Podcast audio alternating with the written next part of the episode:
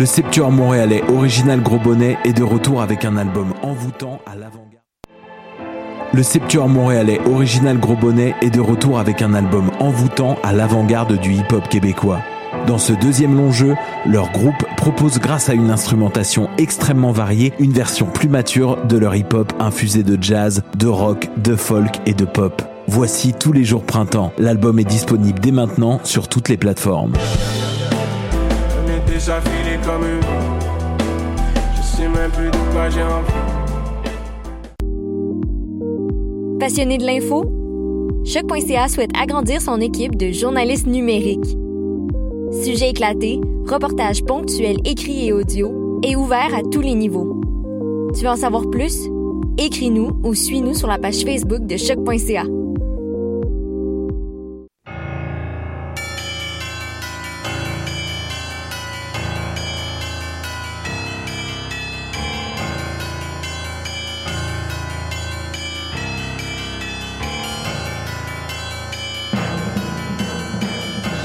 Bonsoir à toutes, bonsoir à tous. Vous êtes toujours sur choc.ca. C'est Mission Encre Noire qui commence, le tome 29, le chapitre 333.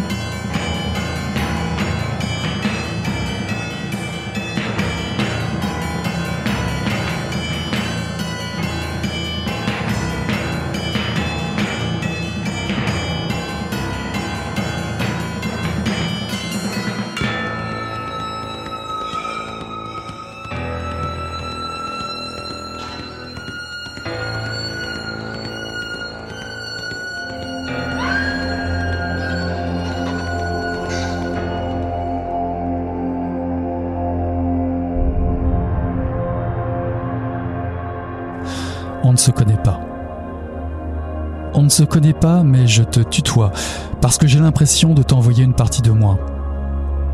Il me semble que si c'est toi qui prends la parole pour plusieurs d'entre nous, je veux y être.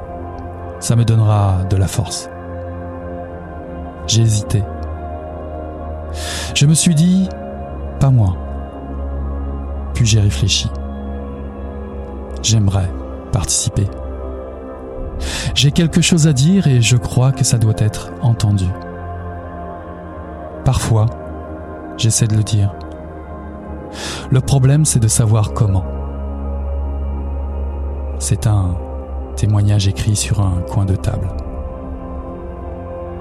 Je suis présentement devant une page blanche. J'efface. Je recommence sans arrêt. J'ai enfin eu le courage d'écrire hier.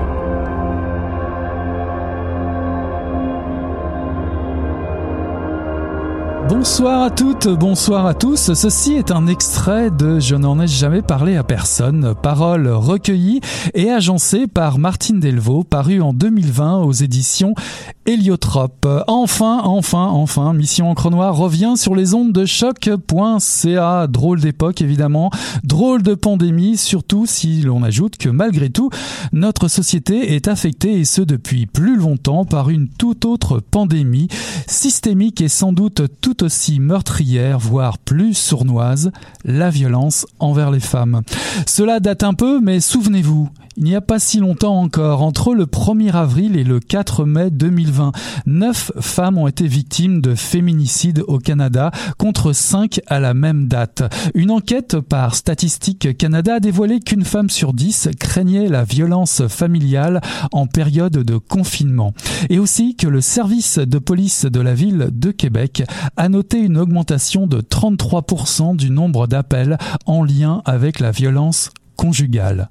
Martine Delvaux propose à peu près à la même époque un projet inédit et prémonitoire intitulé Je n'en ai jamais parlé à personne, une collection de fragments de paroles, de témoignages de femmes recueillis et agencés par l'autrice. Il y a urgence, écrit-elle, dès octobre 2017, à la suite du mouvement Moi aussi. Le besoin de garder la mémoire de ces récits se fait impératif. Il est temps de briser une digue, d'inscrire ces voix dans l'histoire. Elle fait pour cela appel à des textes entre le 18 octobre 2017 et le 30 octobre 2019. Une centaine de témoignages vont rapidement être reçus, des paroles singulières qui, une fois rassemblées, forment une chaîne inlassable et indémaillable. Une centaine de femmes racontent leur histoire pour la première fois balai masque ou anonyme, une centaine de courageuses brisent le voile du silence et révèlent les contours de la menace sexuelle, du sexisme ordinaire, du harcèlement quotidien au Québec aujourd'hui. À glisser du privé au public, ce projet de dépliage des paroles permet de réparer l'oubli dans un raz de marée émotionnel inédit. S'exposer, être aussi honnête et franche que l'écriture le permet, en dépit des horreurs écrites en versant des larmes, ces lignes méritent que l'on déclenche une révolte. Pour cela, j'accueille ce soir à Mission Encre Noire l'autrice Martine Delvaux. Bonsoir Martine. Bonsoir Eric. Euh, comment allez-vous? Drôle d'époque, disais-je. Euh, vivons-nous actuellement? Comment comment traversez-vous Comment avez-vous traversé euh, ces, ces derniers mois? Ah, ben plutôt, j'ai envie de dire plutôt bien. Euh, Peut-être quand on est écrivain, euh, écrivaine, le, le confinement c'est pas pas une vraie souffrance, mais euh, mais bon, c'est sûr que j'ai vu ce qui se passait euh, euh, à l'extérieur de moi, autour de nous, enfin, euh, de manière, enfin, j'étais effarée. Ça, m'a beaucoup euh, troublée et, blessée. Tout ce qui s'est passé durant au cours du printemps et puis bon, ce qui s'annonce évidemment en ce moment. voilà, je pense que comme tout le monde, j'ai été perturbée, un peu, un peu décalée ou déplacée, décentrée par rapport à, à ce que je fais habituellement. Mhm. Le mois de mars semble appartenir à un autre siècle. Hein. Ça fait déjà quelques temps, mais pour autant, votre livre est d'une brûlante actualité, malheureusement. Euh, la fameuse liste Facebook a suivi de quelques semaines euh, votre publication. Euh, je n'en ai parlé à personne. Était, était-il cet essai, était-il, semble-t-il, prémonitoire? Moi, je sais pas s'il est prémonitoire, j'ai l'impression qu'il est un peu hors temps, malheureusement, qu'il est de tous les temps euh, et de l'avenir, qu'on on n'en est pas encore sorti. Donc, il est, euh, le livre est sorti, est paru, et on a fait une lecture publique euh, quelques jours avant le début du, confinement. En fait, c'est comme si c'était le dernier moment public, le dernier événement public auquel moi j'ai pu assister. Euh, les, les, témoignages récoltés l'ont été à l'automne 2017 pendant la première vague, moi aussi. Et depuis la sortie du livre, ben il y a eu une deuxième vague, moi aussi, au Québec, qu'on a connue cet été. Euh, et on peut soupçonner qu'il y en aura d'autres. Donc c'est un peu, j'ai l'impression que c'est un livre qui est euh, à la fois de, de, tous les temps, parce que les expériences décrites euh, dépassent, précèdent celles de 2017, et puis continue à annoncer ce qui est un peu le lot de la vie des femmes au quotidien, encore aujourd'hui, malheureusement. Mhm. Donc je dis pas qu'on n'avance pas, on avance, mais mais il reste que c'est à petits pas. Alors, par quel biais avez-vous contacté euh, le groupe de femmes qui participent au livre?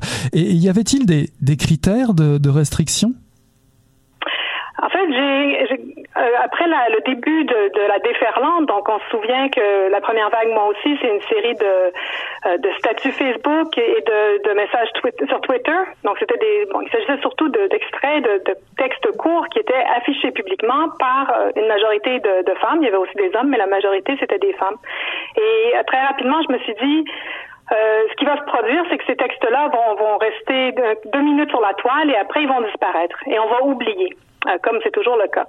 Et donc, j'ai mis sur mon mur Facebook à moi que j'avais envie de faire une fiction documentaire, une création documentaire à partir de témoignages, et euh, que si ça intéressait certaines euh, certaines internautes, ben, qu'elles m'envoient leurs leur témoignages. Mais moi, je voulais travailler à partir de textes. Donc, je m'attendais à recevoir des, euh, des statuts Facebook, justement, ou des, bon, des, des cours euh, billets qui avaient été euh, publiés sur le web.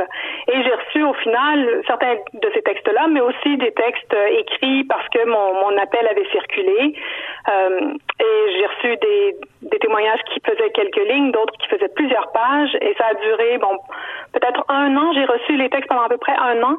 Et à un moment où je me suis arrêtée, là, j'ai commencé à travailler, à les découper et à travailler la matière. On peut se mettre un peu à votre place 30 euh, secondes et se dire, euh, my God, euh, étiez-vous préparé à recevoir toute cette violence lue même à, travers Facebook, de lire tous ces mots, toute cette violence? Y a-t-il eu, y a-t-il eu des moments plus difficiles que d'autres Et puis par la suite, dans la, pour le travail d'édition, vous êtes-vous imposé certaines limites, certains interdits? Euh, mon. Euh, je pense que j'étais pas étonnée de ce que je lisais. Et c'est malheureux hein, de, le dire comme ça, mais il y a rien, y a rien de ce que j'ai lu qui m'a étonnée. Après, les lire, lire la, somme, parce que là, on, peut, on, parle de, de, de, plus de 100 pages de, de texte. Euh, c'est sûr que c'était c'était difficile, c'était lourd émotivement, mais comment je peux expliquer tant que tant que je travaillais les textes, je pense que l'affect qui était le plus important, c'était la colère.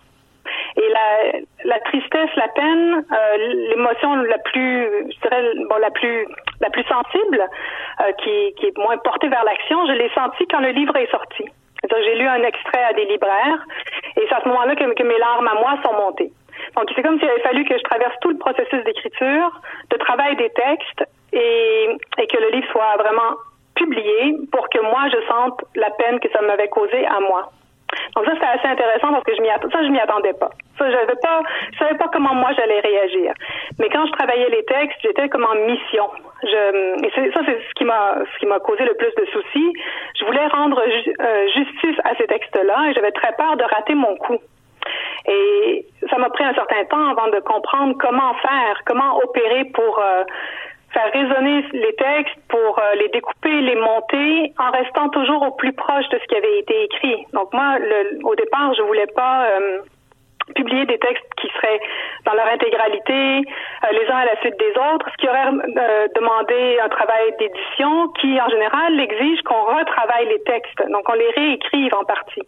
Et je n'avais pas euh, l'intention de faire ça. Moi, je voulais rester vraiment au plus proche de la grammaire de ces textes-là, de leur syntaxe, de, leur vocabulaire. Et pour le faire, ben, il fallait que je les, il fallait que je les découpe.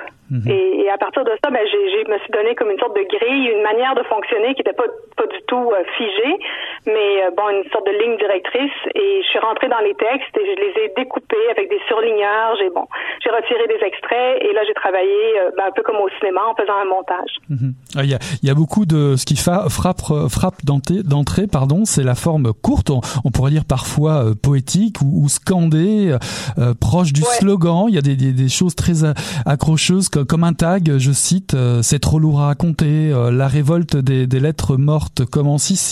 J'ai commencé à mourir à 4 ans. Il y a, il y a, des, il y a des, des, des, phrases terribles. Euh, je te fais jouir, je te fais mal, je te fais ce que je veux. Euh, J'avais 12 ans. Enfin, il y a des choses terribles. Et, je me dis comment comment avez-vous procédé euh, pour euh, hiérarchiser tous ces textes? Y avait-il un impératif de temps, de lieu, de, de type d'agression? Euh, ça s'est fait un peu, un peu organiquement, si on veut. Je, je pense qu'en cherchant la forme, je me, suis, bon, je suis rentrée dans les textes et j'ai commencé par les, par les transcrire. Donc, en me disant, bon, ben, je vais transcrire toutes les premières phrases. Et en retournant dans les échanges courriels, par exemple. Donc, toutes les salutations, euh, les mises en place, les introductions. Donc, ça, j'ai tout transcrit ça. Après, j'ai dit, bon, mais ben, je vais faire les dernières phrases parce que les chutes étaient intéressantes, la, la manière dont chaque témoignage euh, terminait. Et après, je suis partie sur les âges. évidemment, dans tout mon travail, pas seulement dans Je n'en ai jamais, jamais, parlé à personne, mais dans tous mes livres, euh, il y a un intérêt chez moi pour la répétition. Euh, j'aime, j'aime la litanie euh, et, je, je, travaille le texte de manière poétique. Donc c'est sûr que ça se sent. Euh, j'ai, j'ai travaillé la répétition, donc le, le, nombre de fois où les femmes ont le même âge, elles disent que ça commence au même âge, ou la reprise des lieux. Euh, et donc, je, je, j'essaie de, de, d'être attentive à, aux chambres, aux bureaux, et après les rôles des, des agresseurs, les, les, collègues, les professeurs, bon, tout ça. Et en faisant, en procédant comme ça, mais j'ai comme placé dans le document, et ça a fini par donner l'impression d'un récit. Et ce qui, enfin, là où j'ai eu l'impression de euh, d'avoir réussi, au sens où j'ai, comme attrapé la forme, ça pouvait se lire comme une seule voix et en même temps comme un cœur de femme qui, mais dans tous les cas, c'est comme s'il y avait un seul corps sur la page. Donc un seul corps qui traversait euh, toute une vie. Et, ça, je trouvais que c'était efficace, si on veut. Mais vous avez raison de pointer qu'il y a des fragments qui sont un peu comme un slogan, comme des maximes, des aphorismes, euh, même euh, une forme de prière dans certains cas. Et, c'est là que je trouve toute la richesse des, des mots de, de ces femmes-là. On retrouve tellement de, de formes de violence, euh, des insultes, euh, l'agression physique, les propos orduriers, l'humiliation, le dénigrement. C'est à se demander si, si on peut en voir euh, la fin. Aurait même fallu, je me suis dit un moment, faire un rouleau de dénonciation comme l'a fait Jacques Kerouac, un rouleau sans fin, tellement parfois l'atmosphère, l'atmosphère est brute, mais il y a, y a, comme une, une impression d'atmosphère quotidienne qui se dégage de votre essai, comme si vous vouliez traduire un, une répétition, une litanie chaque jour, c'est ce qui arrive aux femmes. Oui, oui, tout à fait. C'est l'espace du quotidien. Euh, quand on, est, il y a vers le deux tiers du livre, il y a une liste euh, de, en fait, des citations, donc des paroles des agresseurs, et il y a quelque chose d'extrêmement ordinaire dans, dans ce qu'ils disent. Et en même temps, quand on, quand on le voit, quand on met tout ça ensemble, on, voit à quel point c'est violent et, comment ces mots qui semblent plutôt banal. Hein. Combien de fois dans une vie de femme, on nous dit oh, c'était une blague, je blaguais. Enfin, faut pas prendre ça au sérieux. Euh, bon, t'es casse-couille de, de pas vouloir voir l'humour là-dedans, mais, mais dans les faits, c'est pas drôle. Et, quand on, je pense que le, résultat du livre, c'est qu'on voit combien cette euh, cette violence ordinaire, elle est dans les faits extraordinaire, mais on la vit, on la vit tous les jours. Euh, on la traverse. Il n'y a pas une femme dans mon entourage qui n'a pas vécu euh, un aspect ou un autre de cette, de cette violence-là. Donc, c'est un peu ce que le livre euh, veut raconter. Mhm. J'ai lu dans une de vos entrevues euh, récemment que vous vouliez faire histoire avec, euh, avec ce livre. Alors, j'ai repensé aussi à tous ces murs auxquels on rend hommage, hommage aux victimes de, de, de guerre. Et je n'en ai, ai, jamais parlé à personne. Est-il, est cet essai est-il un, un, en quelque sorte un mausolée qui témoigne de, de nos victimes, de nos guerres politiques et sociales et sexistes? Euh, qui, qui tait son nom en fait quelque part. Oui, peut-être. J'avais pas pensé comme ça, mais à cette époque où on euh, déboulonne les monuments, peut-être que c'est l'érection d'un autre monument enfin un monument littéraire euh, aux femmes qui sont euh, qui sont victimes de violences sexuelles. Oui, tout à fait. Je pense que c'est quelque chose comme ça.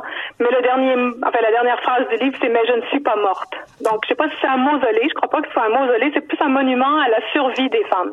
Euh, souvent les, victimes de violences sexuelles vont se décrire comme des survivantes. c'est un, terme qui est plus, qui est moins connoté peut-être que le mot victime. Bon, moi j'aime beaucoup le mot victime. Je pense qu'on est victime de violences sexuelles comme on est victime d'un d'un de voiture, euh, euh, d'un crime comme un autre, mais euh, mais il y a quelque chose de la survie. Et, et c'est en hommage à cette survie, d'où l'impression de d'où le poids que moi je portais sur mes épaules, c'est-à-dire d'où le fait que j'ai dit tout à l'heure, je devais leur rendre justice. Euh, ça pouvait pas être fait n'importe comment. Je devais vraiment y arriver mhm. euh, pour que pour le publier. Alors redonner euh, une identité, euh, faire justice. Euh, est-ce que vous vous considérez à travers un tel livre comme un porte-voix? Oh là là, c'est une bonne question. Je ne sais pas si je, je le suis, mais je suis pas le seul. Enfin, voyez, je suis pas le, seul porte-voix, mais je suis une porte-voix. Oui, j'ai l'impression que je me je me faisais messagère. Euh, il y a des femmes qui après, euh, soit au lancement ou par mail, m'ont écrit pour euh, pour me remercier de leur avoir permis de dire ces choses-là pour la première fois, et même sous couvert de l'anonymat, et dans un dans un livre où on ne peut pas dire, on peut pas associer les noms, par exemple, à la fin du livre, les, signatures, si on veut, et les et les passages qui euh, qui sont écrits. Euh, c'est vraiment, on a une une foule de voix. Mais il reste qu'en en publiant ce livre et en faisant la lecture publique, il y a des femmes qui ont qui ont vraiment euh, senti que leurs paroles étaient entendues, et ça leur a permis à elles de sortir d'un enfermement et de sortir d'un silence qui était lourd depuis longtemps. Euh, dans certains cas, c'est des femmes qui étaient plus vieilles que moi, qui avaient été violées quand elles étaient adolescentes. Euh, et elles ne l'avaient jamais dit à personne. Donc, c'est à moi qu'elles l'ont dit, de cette façon-là. Et, la, messagère, si on veut, c'est ça. C'est que moi, je me suis dit, bon, ben, moi, je vais faire le relais et je vais le faire de la façon que je considère la plus belle possible pour que ces paroles-là puissent, euh, puissent être lues, puissent être reçues. Euh, donc, et d'une part, pour libérer les femmes qui, qui avaient besoin de, parler, et pour que d'autres femmes puissent lire le livre et se reconnaître. Parce que ce que les lectrices euh, euh disent, et, sans doute des lecteurs aussi, c'est qu'en lisant ces paroles-là, elles s'y retrouvent. Donc, il y a comme une chaîne de transmission euh, qui est possible par l'entremise du témoignage, et c'est un peu ça que je que je cherchais. En fin d'ouvrage, euh, certaines de, de, ces femmes ont, ont, bien voulu accepter d'être citées. Euh, il y a aussi euh, d'autres qui ont préféré rester anonymes. Comment, comment ça s'est passé, cette, cette phase-là? Est-ce que vous leur avez proposé de signer le livre? Oui, oui, j'ai proposé. J'ai dit, vous pouvez vraiment choisir euh, les initiales, un pseudonyme, le nom complet, le prénom seulement, euh, ou anonyme, et, on respecte votre choix. On va l'indiquer à la fin, à la fin du livre. Et donc, il y a une, variété de, signatures, et chacune a, pris la décision suivant sa, propre euh, sensibilité. Et pour nous, tout était tout était possible. Euh, à la lecture publique, les, actrices à la fin ont euh, ont lu la liste des, signatures et c'était extrêmement émouvant d'entendre cette liste lue à haute voix devant le, le public. Donc oui, on a fonctionné comme ça. Pour finir, euh, j'ai dans un autre registre, j'ai beaucoup apprécié votre texte d'opinion qui est paru dans la presse euh, sur euh, le déboulement de statues. On en a un peu parlé tout à l'heure, mais vous, vous l'appelez l'exercice d'admiration qui a été publié le, 4 septembre, que je recommande chaudement aux auditrices et aux auditeurs. En résumé, vous dites mettons fin à, notre passivité, décolonisons notre pensée. Diriez-vous qu'il est temps de, de mettre les priorités aux bonnes places? Oui, peut-être que c'est ça que, j'essaie de dire, qu'on cesse de nous demander d'admirer des gens qui ont euh, qui ont fait du mal et, qu'on détourne le regard pour voir les personnes qui en ont été les, les victimes. Et déjà, on serait moins dans un dans une fausseté. C'est ce que la, le déboulonnage des statuts, c'est ça que ça veut dire. Il faut cesser de d'accepter passivement d'admirer ceux qui ont euh, détruit des communautés, qui ont attaqué des, des populations. Euh, des, des livres comme celui que je viens de faire et il y en a d'autres hein, qui, qui, euh, qui, ont procédé de manière semblable. Les exercices de fiction documentaire de manière générale, le théâtre documentaire, euh, on pense au monologue du vagin de Eve Ensler qui, qui, a vraiment bon, fait couler beaucoup d'encre. Tous ces textes-là, tous ces gestes-là ont aussi pour, euh, pour désir, je crois, de, de, de déboulonner la l'immense statut de la masculinité toxique pour bon donner mettre en lumière le, le visage de, de celles qui en ont fait les frais. Donc je pense que c'est un peu dans ce sens-là, oui, que je, que je travaille. Mhm. Militons pour l'aventure collective, pour les femmes, pour les autres. Voilà, c'est dit. Euh, voici une lecture, une fois de plus, éclairante et indispensable aujourd'hui. Je n'en avais jamais parlé à personne. Paroles recueillies et agencées par Martine Delvaux, paru en 2020 aux éditions Héliotrope. Merci beaucoup, euh, Martine, d'ouvrir cette nouvelle saison de Mission Encre Noire et d'avoir été mon invité ce soir. À ton avis, qu'est-ce qu'on va devenir, nous deux? Qu'est-ce qu'on va devenir, nous deux Tu sais que t'es parti hier en me laissant dans cette chambre en pleine. Je me suis dit que je revivrai plus jamais ça. Plus jamais. Plus jamais. Alors je suis rhabillée, je suis sortie.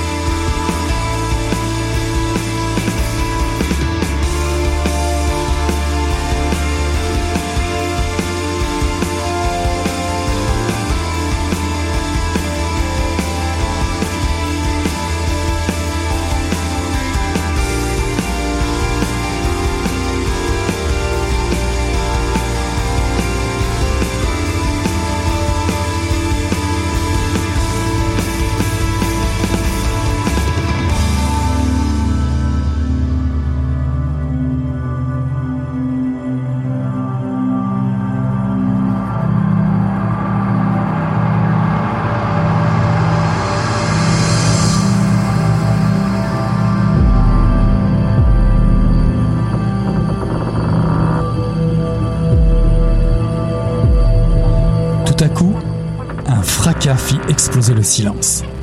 Des coups violents retentirent, assénés contre le volet, répétés très vite et très fort du plat de la main sur le métal et le bois. Puis, par des poings déchaînés qui frappaient, tambourinaient à en détruire les battants. Marguerite se redressa, terrorisée, tandis que Pierrot se bouchait les oreilles et se mettait à hurler de toute la force de ses poumons. Elle eut le réflexe de vouloir le contenir pour le calmer, mais ses bras furent pris de tremblements et ne répondirent plus. Elle sentait aussi un cri monter du fond de son ventre. Renon, lui, accéléra la cadence et sans paraître pour autant impassible, maintenait le cap. Son chant gagnait en puissance, tandis qu'il brandissait l'oreille sanguinolente du chien et y enfonçait une épingle après l'autre patiemment. Derrière la cloison, les coups continuaient. Des cris horribles s'élevaient à présent, des hurlements de gorge, dans lesquels s'entendait une supplication enragée. Impossible de savoir s'il s'agissait d'une femme ou d'un homme. Marguerite avait beau savoir que l'assaillante était cette mère blessée dont Franck avait tué la fille, elle ne parvenait pas à croire qu'il s'agissait d'une femme. Pour elle, c'était le fantôme de Michel.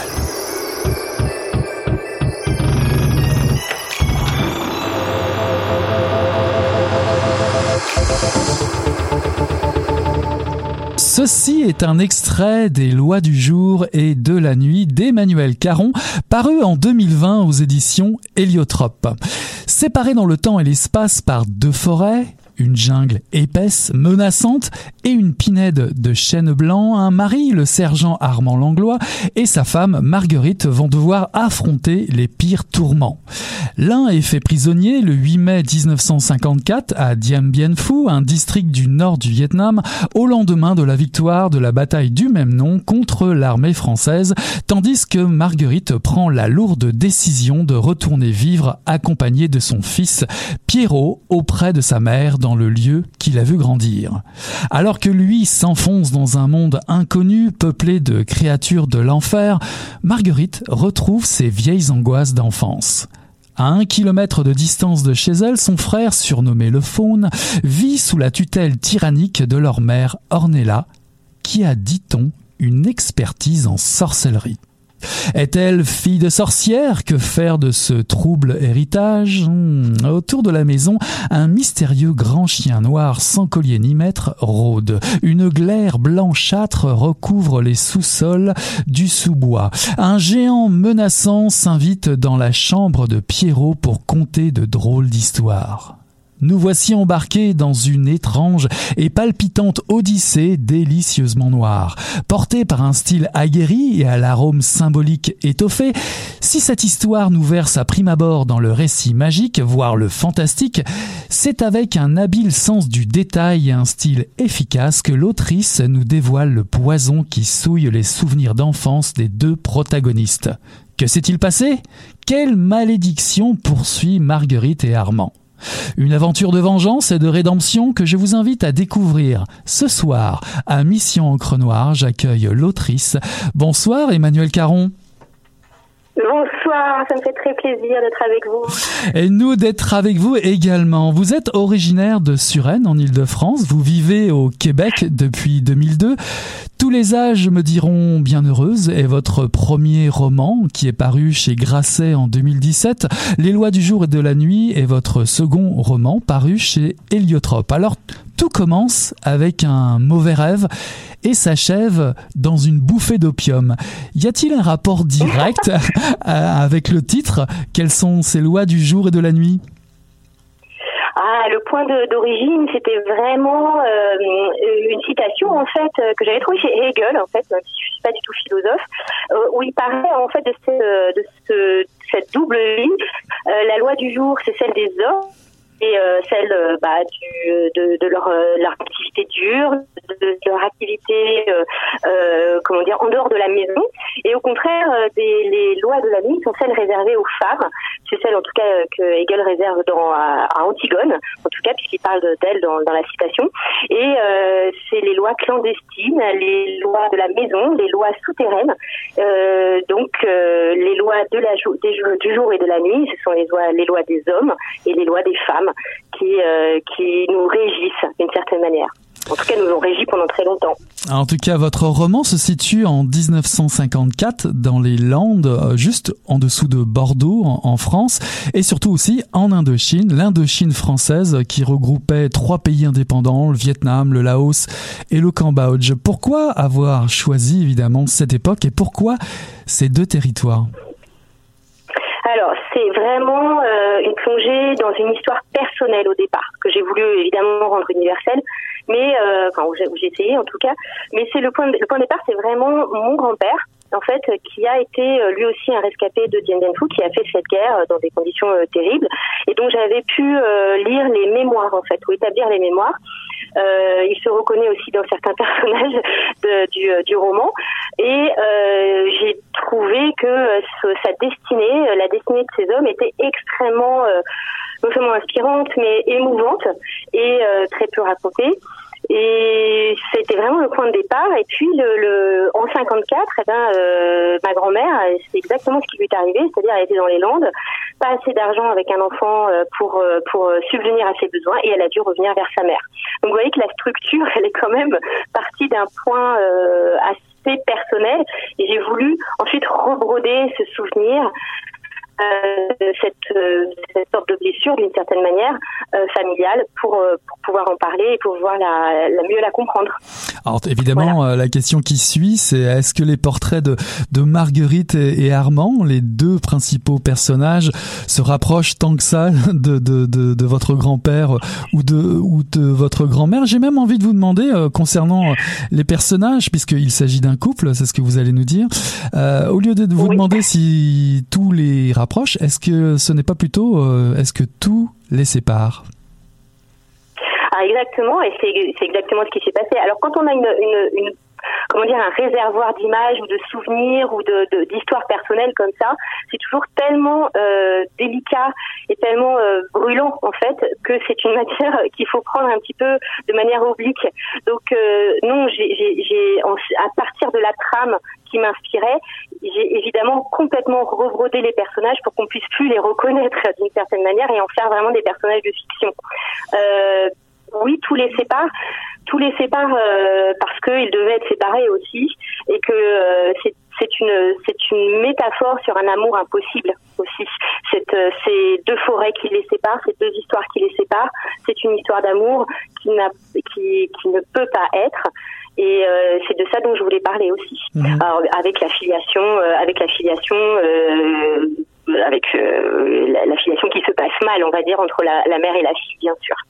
Mais c'est toute cette, cette incapacité à se rejoindre que je trouvais très très belle dans cette dans cette image des deux forêts. Euh, des deux forêts euh, bah, complètement parallèles qui ne sont incapables de s'imaginer l'un l'autre et de ces deux destins qui sont euh, à la fois à côté et euh, impossible à rejoindre. Voilà. Alors on se demande aussi évidemment euh, qu'est-ce qui peut pousser euh, ce jeune père Armand à, à s'engager si vite dans l'armée, malgré que ce soit forcément quelque chose, on va dire, d'époque entre guillemets. Mais pourquoi le fait-il alors que finalement il est, c'est un jeune père? Alors c'est un jeune père, mais euh, il est appelé en fait à quelque chose de d'autre chose. Il a besoin d'échapper à la loi de la nuit en fait. Il a au fond de au fond euh, l'intuition que euh, Marguerite pourrait le détruire ou que cet amour pourrait être trop fort pour lui. Et finalement la guerre vient comme un comme une une, une, façon d'exaucer son désir de se, de se détacher de cet amour. Ouais. Alors évidemment, évidemment, de son côté, euh, de son côté, Marguerite et son fils Pierrot décident de, du fait évidemment du départ du père de, de retourner vivre près euh, de la mère de Marguerite, Ornella ah ah et du frère Franck. Alors là évidemment, on est, on arrive un peu au cœur du roman. C'est un, retour eh plutôt, plutôt compliqué. un compliqué puisque euh, elle a quitté euh, cette famille, elle a claqué la porte euh, alors qu'elle était encore jeune, quelques années avant le début du, récit, parce que elle ne pouvait plus supporter cette maison, la façon dont Ornella les avait élevés, la proximité de la mère avec le frère aussi qui l'exclut énormément et puis les pratiques d'Ornella qui sont épouvantables, qui sont des pratiques de, de piétiner l'intimité de sa fille, qui ne supporte pas l'intimité de sa fille en fait et qui a, qui a fait en sorte de détruire méthodiquement euh, ce que ce que Marguerite était. Et Marguerite est une survivante. Elle a elle a, elle a une résilience incroyable. Elle a réussi à se sortir du guépier ou de la, comment dire, du piège que constituait sa famille. Et puis, euh, son destin, bah, c'est d'y retourner et de peut-être de euh, d'engager le combat avec sa propre blessure. Alors justement, ce fameux combat, euh, vous allez opter pour, euh, on va dire, la tragédie fantastique. En tout cas, vous allez utiliser les, les ressorts de tension du récit fantastique. On y trouve rituel vaudou, une mère qui, qui, plonge dans les dans les pouvoirs occultes, un, un chien noir Kurt qui qui rôde autour de la maison, un géant mystérieux. Qu'est-ce qui vous a poussé à c'était le goût pour euh, pour la lecture euh, fantastique, c'était l'envie d'écrire quelque chose euh, qui, qui ah, sorte de vos sentiers battus. Pourquoi le choix de, de, de ce genre de récit? tout, tout, à fait. Bah, écoutez, moi je suis c'est vraiment puisqu'on parlait des origines en fait un peu du roman, j'ai parlé de ma famille qui qui a compté dans dans dans, dans l'inspiration bien sûr, mais en fait je suis tombée sur un livre de Jeanne Favret Saada, je sais pas si vous connaissez, qui est une anthropologue qui s'est intéressée beaucoup à la sorcellerie dans le bocage euh, français et qui raconte des pratiques de sorcellerie qui sont absolument euh, euh, vraies, enfin qu'elle a pu euh, qu'elle a pu recenser en fait dans son travail d'anthropologue. elle, s'était installée à peu près dans les années 70, elle, hein, et je ne sais pas si les pratiques sont encore courantes dans le bocage français, mais elle parle de plein de pratiques que je reprends moi et dans, dans le roman. Elle parle de de la de la de la glaire, elle parle des rituels, elle parle de des livres, elle parle de de toutes sortes de pratiques qui sont euh, et, des, poupées hein, évidemment euh, et qui sont des pratiques en tout cas recensées euh, qui sont des pratiques réelles.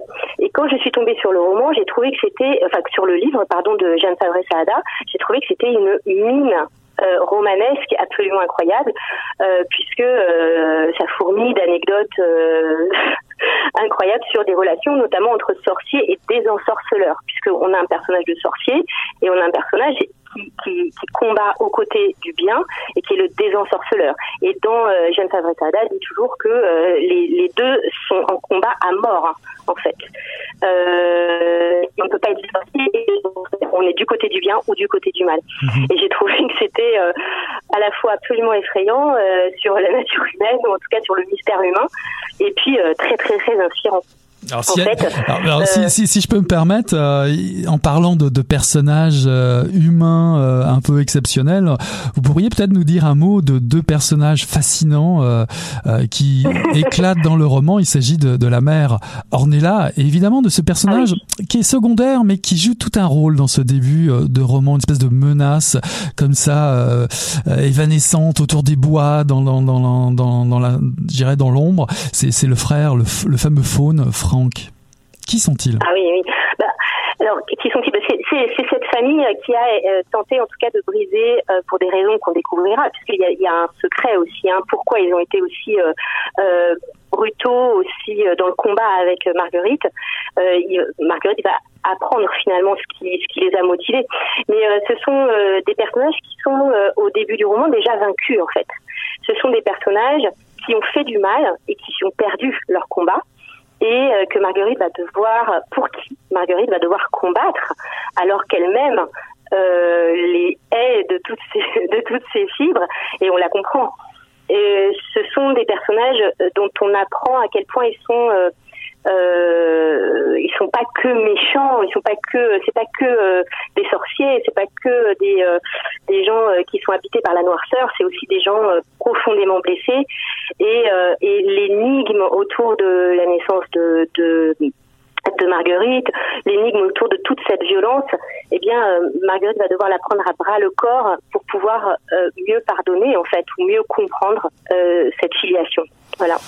Alors le livre comprend euh, deux grandes parties, euh, une intitulée euh, Forêt d'ambre, vous allez nous dire de quoi il s'agit, et la seconde qui, qui s'intitule Ulysse dans la jungle. Alors, évidemment, le, rapprochement est tentant de, de, de penser à, à l'Odyssée, à la quête du retour, comme chez Homère, mais moi je me demande plutôt s'il s'agirait pas plutôt ici de la quête des origines. Oui, la quête des origines, je suis tout à fait d'accord avec vous. Je pense que c'est vraiment euh, ce que j'ai. La remontée du fleuve, d'ailleurs, et c'est une métaphore pour, euh, euh, puisque c'est ça qu'ils font hein, dans, en Indochine. Là, ils plongent dans le fleuve, ils remontent à leur origine, et, et, et, c'est ce que va faire aussi parallèlement Marguerite en remontant le fil du temps, en remontant tous les fils qui l'amènent à l'origine. et j'avoue que la, la, la, la figure d'Ulysse m'a vraiment euh, porté euh, quand je pensais à Armand. Armand, euh, j'ai imaginé un Ulysse finalement qui qui ne voudrait pas revenir après toute son odyssée en fait, qui qui comprendrait que son, son, sa destinée est d'être en chemin en fait et de et de continuer son aventure autrement. Euh, euh, parlons du faune. Oui, euh, en fait, euh, il, y a, aussi tout le mouvement, le, motif de la parfumerie en fait, puisque Ornella elle est parfumeuse professionnelle. elle crée des parfums, elle crée des parfums notamment avec de l'ambre. Alors l'ambre, on s'aperçoit que c'est en fait le, résidu des entrailles hein, d'un animal. Donc elle, crée des effluves extraordinaire avec du pourrissement en fait, euh, avec euh, une matière pourrissante. C'est ça l'ambre, hein, la forêt d'ambre, et c'est le nom du parfum phare de la, la là à fonder. Et c'est aussi le motif de l'effluve, de la trace de l'odeur qui va aussi guider un petit peu le, le, chemin. dans la deuxième partie, c'est le chemin du fleuve, mais dans la première partie, de l'odeur, de la trace de ce qui a disparu. Et, et on, va finalement revenir à la trace comme le chien euh, qui suit une trace. Hein, voyez. Donc, euh, euh, et, ce personnage de faune était celui qui était le plus proche de sa mère pour ça, qui était capable de repérer des odeurs et de d'en former, d'en fabriquer, et qui avait cette capacité extraordinaire à, repérer, à se repérer grâce aux odeurs, et qui a perdu ce don. Euh, et, euh, et Marguerite va devoir essayer de, de, comprendre pourquoi, dans quelles conditions il a perdu ce don. Mhm. Euh, de, d'être capable de suivre les odeurs en fait. Voilà. Alors il y a de grandes chances que nos auditrices et nos auditeurs euh, se posent une question quel rapport entre une histoire d'amour et, euh, et je vais dire une histoire de sorcellerie quoique à mon avis elles, se poseront ou elles se poseront la question assez assez rapidement. Il n'empêche que qui dit fantastique dit mythe, légende, métaphore et, et, je me suis demandé tous ces mystères, toute cette ce voile de, de suspense, de temps euh, n'est-ce pas autant de, mensonges de paravent pour mieux masquer la vérité, la vérité des, rapports familiaux très compliqués? Exactement. Moi, je l'ai vraiment conçu comme une sorte, euh, alors le mot est peut-être peu, mais d'allégorie en fait sur euh, sur les rapports familiaux. Euh, la sorcellerie, euh, c'est celle c'est celle de l'envoûtement finalement de la mère sur son enfant et de son pouvoir en fait, tout sa toute puissance. la sorcellerie, c'est aussi ce qui nous empêche de voir l'origine dont vous parliez. C'est ce qui nous empêche, c'est ce fameux paravent. Hein, vous avez tout à fait raison. Cette brume d'ailleurs qui fait que fait que la réalité est, euh, est transformée, est déformée euh, pour en, pour pour en faire un cauchemar en fait.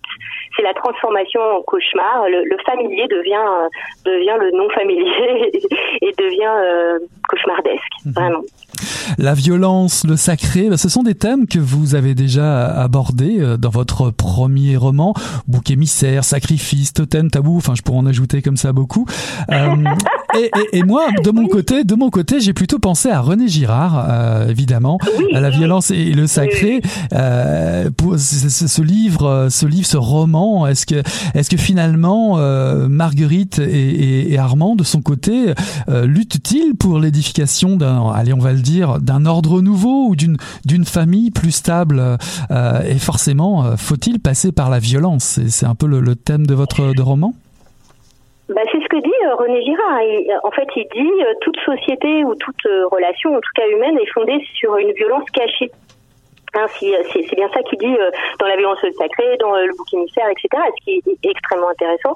Et euh, l'idée que nous nous, nous cachons en fait les racines de violence pour pouvoir supporter en fait nos, nos, les relations et pouvoir nous regarder dans la glace malgré cette cette violence que nous que nous nous avons finalement euh, engouffré sous les sous le, dans le souterrain on va dire. Euh, donc oui, c'est ça, c'est l'idée de, de faire table rase et de recommencer euh, en ayant euh, expulsé la violence, en l'ayant dévoilée et, euh, et qu'elle puisse euh, être expurgée. Bien sûr, il y a, quand même une rédemption, hein, vraiment très forte. La, violence est à la mesure de celle qui a été cachée à l'origine. Alors, sans révéler de, de punch, hein, il, y y a une superbe montée en puissance euh, au milieu du livre, euh, des révélations, des découvertes, un rituel magique, une, une bataille épique. Mais qu'est-ce qui vous a inspiré pour écrire euh, ces, ces, pages Votre style est votre style est habité. Hein, on trouve des, des oreilles coupées, des lames coupantes, des coups répétés sur les cloisons, des cris horribles. Ah, c'est un splendide page turner comme on dit euh, comme on dit chez les Anglais. Et puis euh, comme, comment comment vous comment vous êtes pris pour euh, pour écrire ces lignes là euh, En fait, je pense que j'ai un imaginaire très organique en fait et, euh, certainement très visuel ou en tout cas très sensoriel. J'avais vraiment envie, enfin c'est comme ça que j'écris. Je, je sais pas si je peux faire autrement. De, permettre euh, finalement au récit, au mot de devenir des sensations. Et euh, c'est vraiment ça que j'ai eu à cœur et, faire sentir finalement ce que le corps, le poids du corps en fait, ce qu'il ressent. C'était ça qui était important pour moi, même plus que les émotions, vraiment la sensorialité, euh, le, le, le, la glaire, le, euh, le poil du chien, euh, le rapport à, de la mère avec son propre enfant, euh, la nourriture, les sons, euh, les bruits, le toucher, enfin tout était enfin quelque chose de très très euh, porteur et inspirant pour moi, oui. Je voulais, je, je, souhaiterais en tout cas que le lecteur puisse se plonger dans ce roman comme dans une expérience sensorielle et, et sensuelle en tout cas. Ça a très bien, voilà. ça a très bien fonctionné pour moi. Euh, je, le, je le confesse, je le confesse. Pour finir, de, depuis euh, depuis quelque temps, euh, la littérature de genre ou la science-fiction ou le fantastique, pour ne pas les, les nommer, on peut parler aussi du conte. Euh, on, on, le vend en poupe, euh, j'ai envie de dire, et, et, je me demande même si ce genre de littérature ne suit pas un peu le destin du, du polar, qui était considéré longtemps longtemps comme une littérature de seconde zone. Et j'en parle parce que vous oui. vous l'évoquez rapidement sous sous le trait de l'humour hein, dans, le livre, c'est une toute petite ligne, mais euh, ça m'a donné l'envie de vous poser la question euh, est-il temps de, considérer, à, à, votre avis, euh, ce genre euh, de littérature autrement que comme euh, comme vous le dites, une littérature de gare? Ah oui, euh, pour moi, ça n'est pas du tout de la littérature de gare. Euh, je pense que la, le fantastique, euh, le, le, bon, l'imaginaire, déjà quand j'écrivais de la, de, de la, littérature jeunesse, pour moi, l'imaginaire pur, c'était une matière euh, que, que, je trouvais complètement sous-estimée, enfin sous-exploitée. Euh, le, le la sorcellerie par exemple ou de motifs euh, plus euh, souterrains ou de, de, de, chercher vraiment la terreur, aller débusquer la terreur là où elle est, je ne pense pas que ce soit euh, destiné à la littérature de guerre. Au contraire, c'est ce que fait la littérature, c'est ce que doit faire la littérature. C'est euh, vraiment casser la glace, quoi. Vraiment casser l'os. et je pense qu'on on se prive de moyens euh, on se prive d'émotions littéraires si on n'accepte pas en fait d'aller au bah, d'aller au charbon et de casser ce de casser cette glace et de d'aller chercher euh, au plus profond euh, ce qui se passe. Et au plus profond ce qui se passe pour les humains bah, il, y a, il y a beaucoup d'images il y a beaucoup d'imaginaire et il n'y a pas que euh, il y a pas que des histoires d'amour euh, il n'y a pas que des, euh, des schémas préétablis il n'y a pas que des, des, choses comme ça j'espère que je suis claire voilà. Ah, c'est dit c'est dit chère auditrice chers auditeurs cassez donc la glace avec ce roman. Laissez-vous donc emporter par ce formidable roman d'aventure brillamment écrit. Cette saga familiale devrait vous procurer bien des frissons de plaisir bien entendu. Les lois du jour et de la nuit d'Emmanuel Caron, paru en 2020 aux éditions Héliotrope. Merci beaucoup Emmanuel d'avoir été mon invité.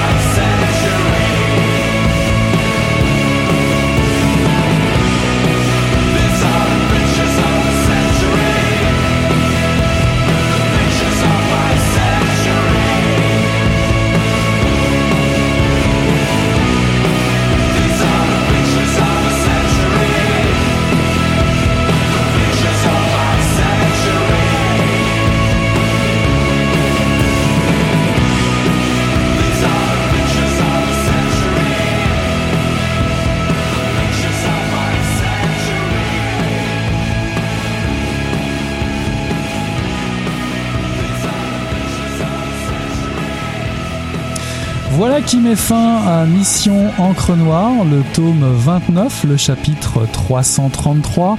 J'ai eu le plaisir de recevoir en entrevue Martine Delvaux pour nous présenter Je n'en ai jamais parlé à personne, des paroles recueillies et agencées par l'autrice, paru en 2020 aux éditions Héliotrope, ainsi qu'en deuxième partie d'émission, Emmanuel Caron qui nous a présenté Les lois du jour et de la nuit, paru en 2020 également aux éditions Héliotrope. Voilà, on tourne la page et on se dit à la semaine prochaine. Salut là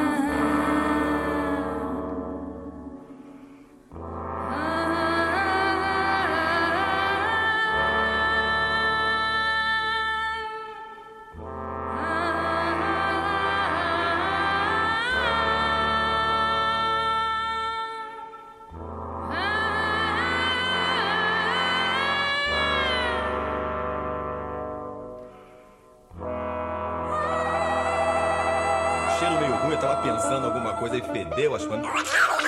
Pô, mas o negócio tava bom, bicho. O negócio tava bom, só quando ele tava tão entupido. Olha. Quem diria, hein? Greta Garbo acabou de irajar, hein? É, mas eu tava falando pra você, né? Depois que eu passei a me sentir, aí o negócio ficou diferente. Jorjão, Vai, garoto! fala a verdade. Isso tá bom. Não, nem a cerveja que eu não sei. Ô, Ciro, tira a mão do meu bolso. Agora um arame, um arame ia pegar dentro, ia pegar um gordurame depois, um arame não ia mal.